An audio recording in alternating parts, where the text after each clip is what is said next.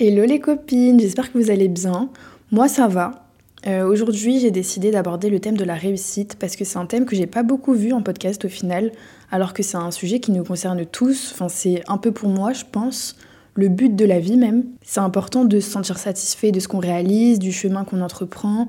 C'est aussi ce qui nous permet de nous sentir épanouis, accomplis, ça nous permet de prendre confiance en nous et surtout d'être vraiment heureux. Je pense vraiment que c'est un peu une des clés du bonheur de réussir quand même. Mais le truc, c'est que parfois ça peut aussi être, pour un tas de personnes, bah, ça peut être synonyme d'appréhension, on a souvent peur de l'échec, et dans ce cas-là, on peut vite tomber dans des sortes de cercles vicieux où on supporte plus d'échouer et où chaque petit échec nous fait de plus en plus perdre confiance en nous, jusqu'au moment où on peut éventuellement abandonner malheureusement. Et dans ce cas-là, quand ça nous arrive, je pense que c'est parce qu'on prend la mauvaise interprétation de la réussite et qu'on a forcément une mauvaise perception de la réussite.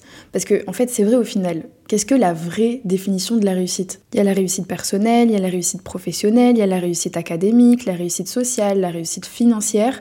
Et c'est un sujet en fait tellement subjectif la vision qu'on en a, dépend vraiment de chacun d'entre nous. C'est quelque chose qu'on voit tous d'une façon différente. Et le but que je vais avoir dans cet épisode de podcast, c'est vraiment de vous donner les clés pour avoir une relation saine avec ce terme. Parce que je pense que c'est 100% nécessaire pour vraiment pouvoir développer ce sentiment de vraiment réussir qui nous rend aussi heureux et épanouis quand on arrive à l'atteindre. Je vais aussi essayer de vous donner mes petits tips pour mieux réussir et à la fin du podcast, j'espère que vous aurez une meilleure vision de la réussite et que vous arrêterez de vous mettre autant de pression parce que c'est censé être quelque chose de positif et pas de négatif. Bon déjà pour simplifier un petit peu les choses, perso, je distinguerai la réussite de deux manières.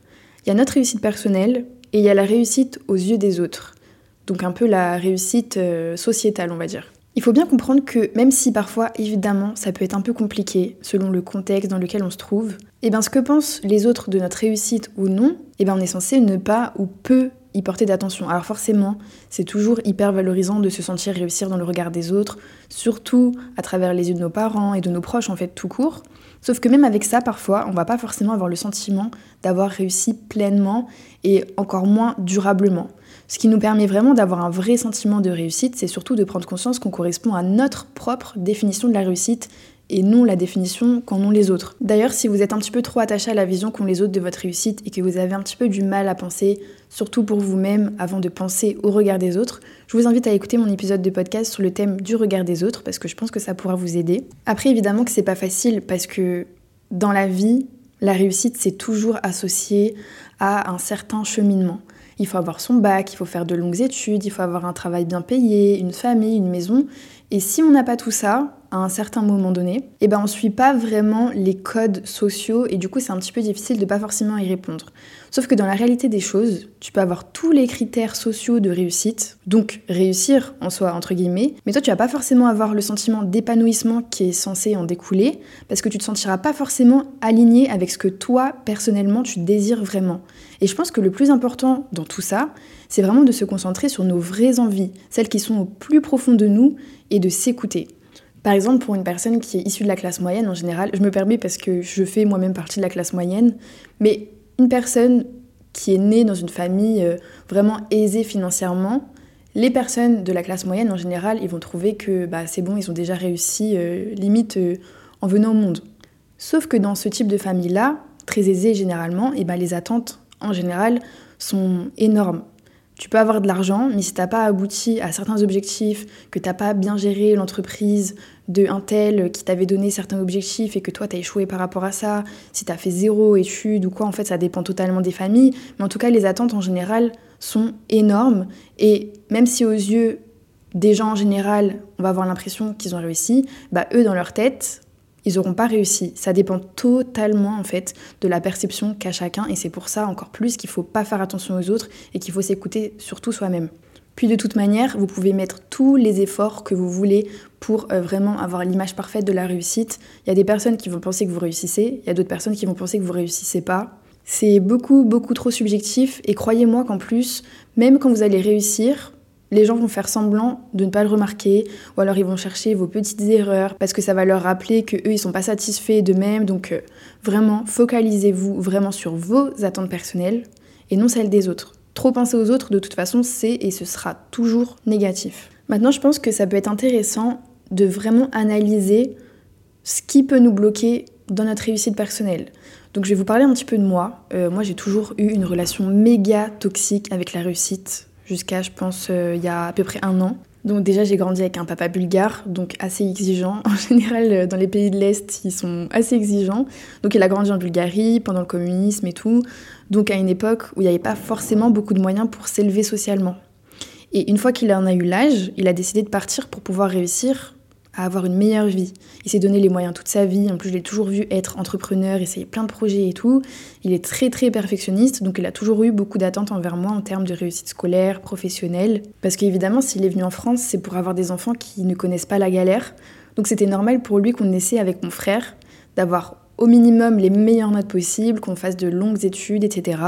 Donc je pense que j'ai pris forcément de son perfectionnisme et de ses attentes et donc, en grandissant, bah, j'ai commencé à avoir cette envie d'être parfaite et de réussir vraiment tout ce que j'entreprends. En plus, il faut savoir que je viens aussi d'un petit trou euh, un peu paumé, littéralement dans la diagonale du vide. Et je déteste où j'ai grandi, c'est un endroit qui me correspondait pas du tout et où les opportunités de vie bah, sont assez restreintes quand même. Donc j'ai développé petit à petit, même sans m'en rendre compte, cette obsession de devoir réussir pour satisfaire mon papa. Parce qu'il n'y a rien de plus beau que de le voir être fier de moi. Puis je voulais absolument aussi réussir pour euh, pouvoir aller vivre ailleurs, avoir une meilleure vie, bref. En plus, j'ai toujours eu des objectifs de vie euh, toujours euh, grandioses. Je sais pas si c'est un rapport avec le fait que je suis Sagittaire à son dans Lyon, je sais pas. Mais je voulais faire de grandes choses alors que je venais d'un endroit qui était pas très.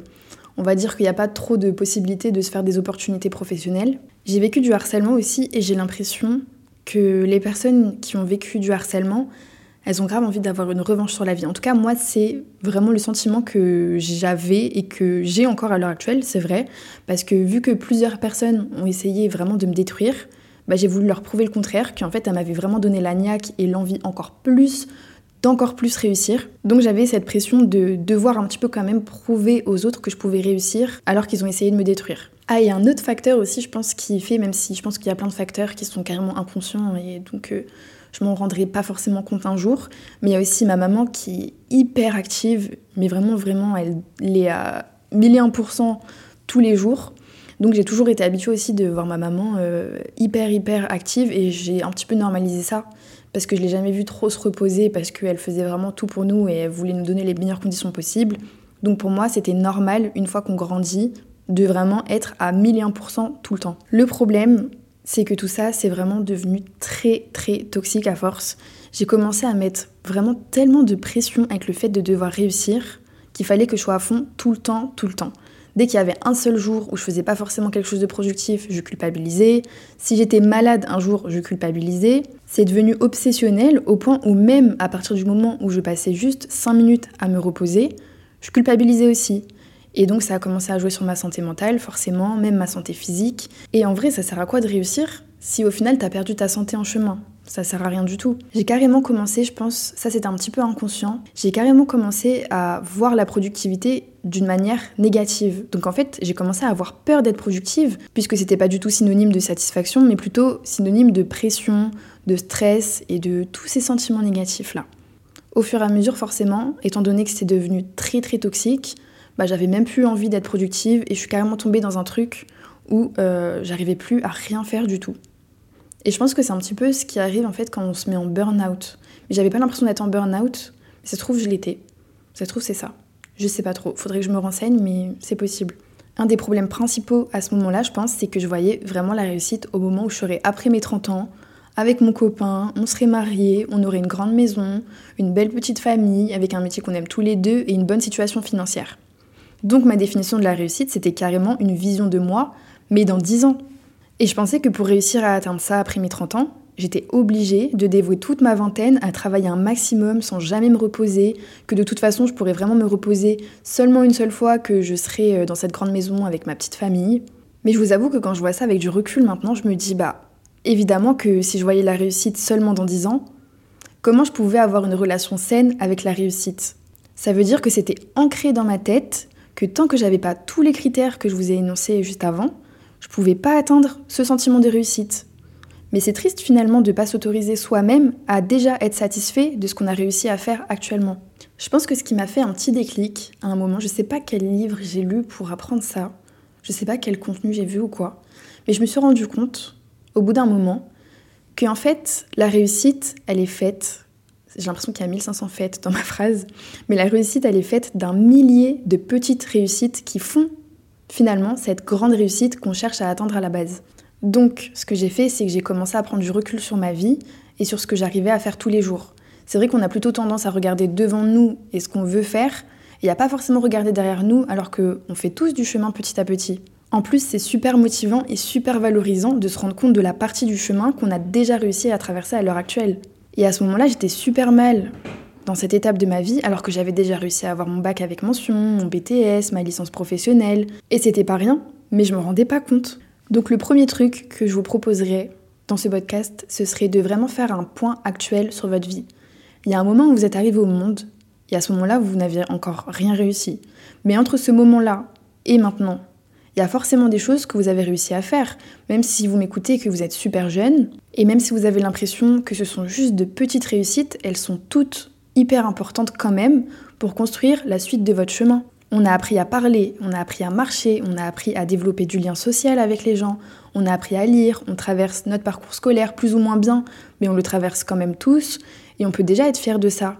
Parfois l'école c'est pas forcément fait pour nous, mais on peut réussir dans autre chose, que ce soit dans les activités artistiques, dans le fait de réussir à aider les autres, dans certains sports. On a absolument tous nos qualités, nos faiblesses, et au final on est obligé d'œuvrer avec ce que la vie nous a donné. Il faut comprendre qu'on fait déjà tous du mieux qu'on peut, tous à notre échelle et même quand on n'y arrive pas, on fait déjà aussi à ce moment-là du mieux qu'on peut avec les bagages qu'on a sur le moment et il faut réaliser que parfois on peut juste pas forcément mieux faire.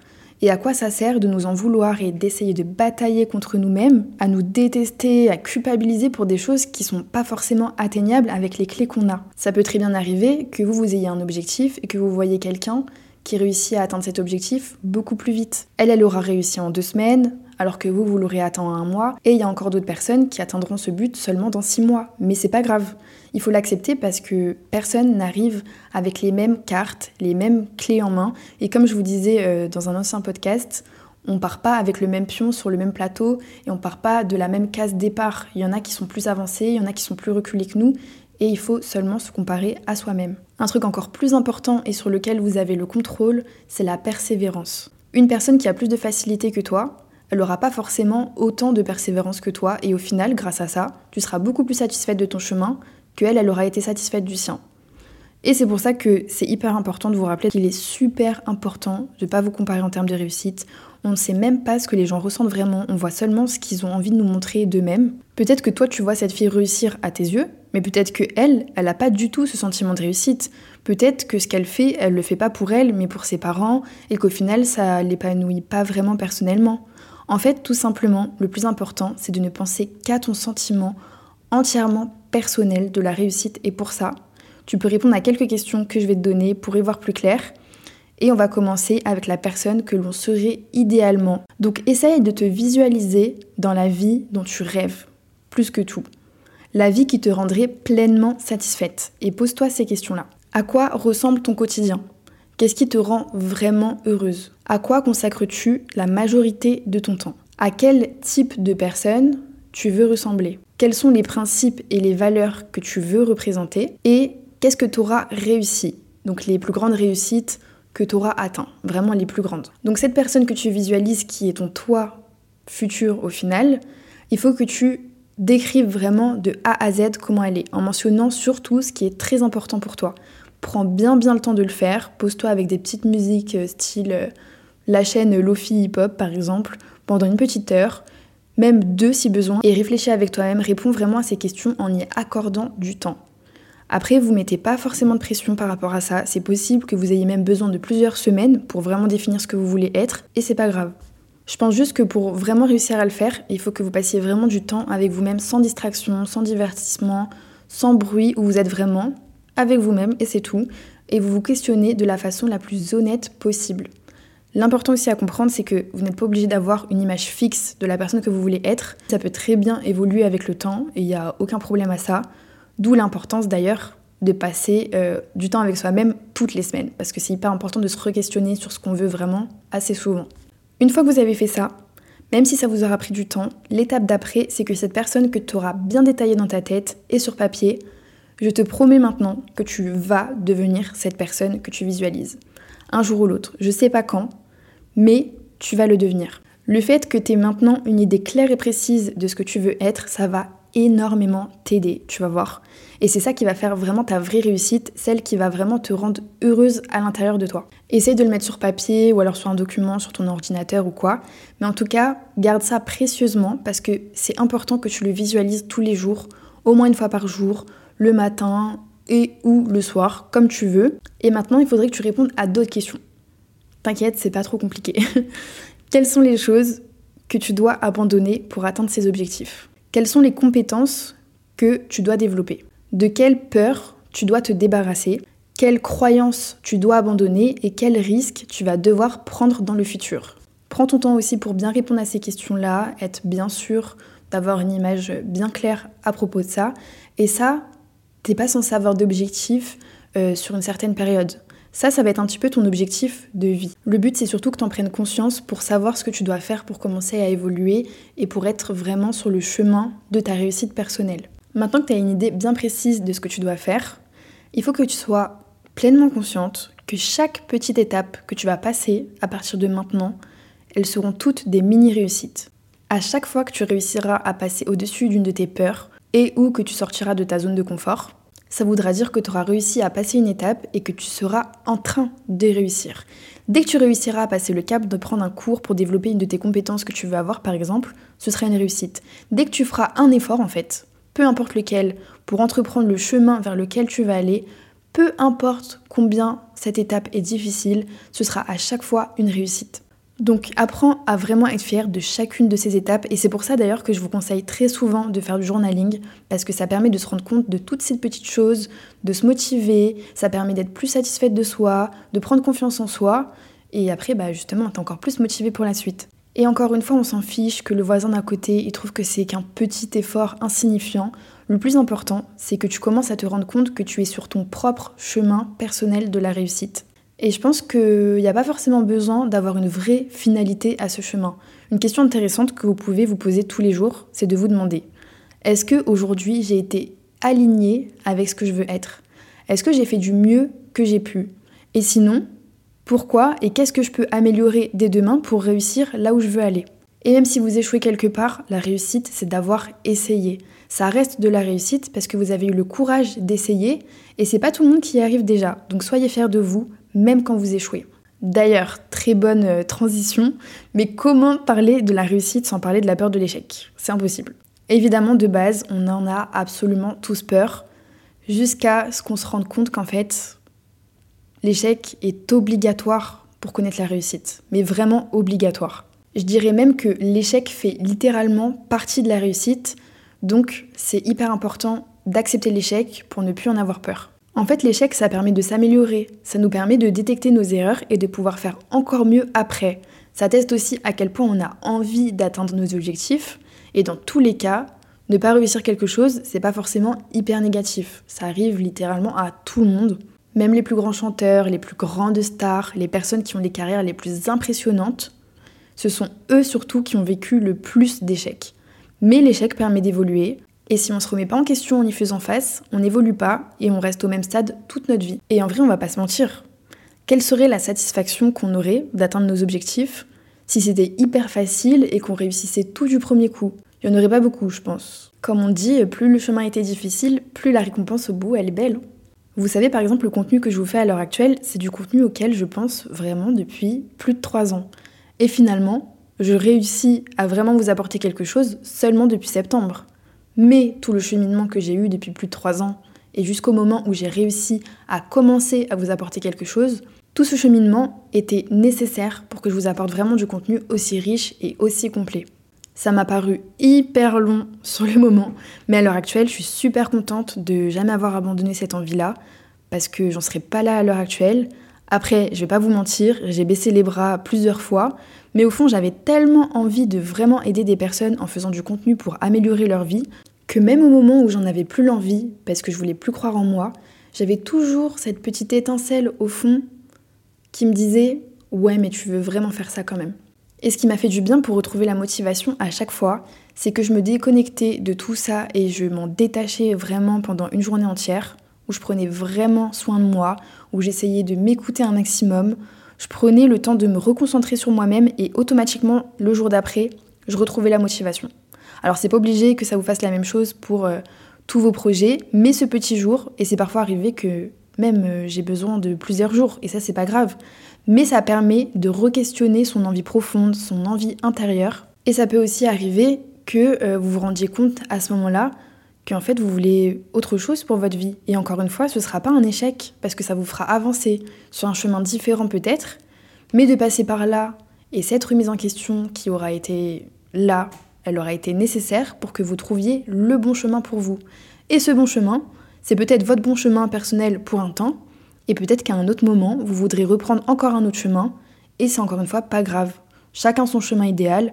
Dans les lignes, de toute façon, il n'y a pas de chemin idéal. L'idéal, c'est vraiment de se sentir bien et en accord avec ce qu'on veut vraiment pour notre vie à l'instant précis où nous nous trouvons. Pour vous aider aussi à vous rendre compte que vous réussissez des choses un petit peu tous les jours, n'hésitez pas surtout à découper vos gros objectifs en sous-parties plus petites. Par exemple, si tu vas apprendre une langue, sois contente quand tu prends ton premier cours. Sois contente quand tu as appris une nouvelle règle de grammaire. Sois contente et fière de toi quand tu arrives à apprendre une phrase de présentation. Sois contente vraiment à chaque étape parce qu'elles sont toutes hyper nécessaires. Il faudrait en fait que tu vois la réussite comme un gigantesque escalier. On ne peut pas voir la fin de cet escalier. Et chaque marche que tu montes, eh ben c'est une étape que tu as réalisée. Aussi petite soit-elle encore une fois. Mais que tu prennes conscience surtout que la personne que tu es aujourd'hui, elle est déjà plus évoluée que celle d'il y a quelques jours. Sans oublier évidemment que même s'il y a un jour où tu n'évolues pas, c'est pas grave, je dirais même que c'est nécessaire de s'accorder du repos, ça fait aussi partie de la réussite, parce que ça permet de se reconcentrer sur soi-même et d'être sûr qu'on est sur le chemin sur lequel on veut être. Pour conclure tout ça, je pense que la réussite, c'est en fait le fait de réussir à essayer tous les jours d'être la personne qu'on veut être, tout en restant conscient qu'on est humain et que c'est hyper normal de pas pouvoir évoluer. Parfois, il y a certains jours où on ne peut pas et c'est pas grave, ça fait clairement partie du processus de douter et il faut accepter. Vraiment, la clé de tout, c'est vraiment de prendre soin de soi, de s'écouter, de se respecter, de se voir comme une personne en laquelle on a envie de prendre soin. En tout cas, j'ai adoré faire cet épisode de podcast et j'espère que vous l'aurez autant apprécié que moi. En fait, c'est des choses que j'ai mis des années à comprendre mais depuis que j'ai compris tout ça, j'ai jamais autant évolué en une petite période. Ça a vraiment été quelque chose qui a changé ma vie, de changer de perspective sur la réussite et l'échec. Et donc, euh, je tenais absolument à vous en parler parce que je pense que ça peut changer des choses aussi pour vous. N'hésitez pas en tout cas à me suivre sur mon compte TikTok et Instagram, tout est dans la description du podcast. Et on se retrouve lundi prochain pour un nouvel épisode. Je vous posterai comme d'habitude mes petites questions samedi concernant le nouveau thème de lundi sur Instagram. Gros bisous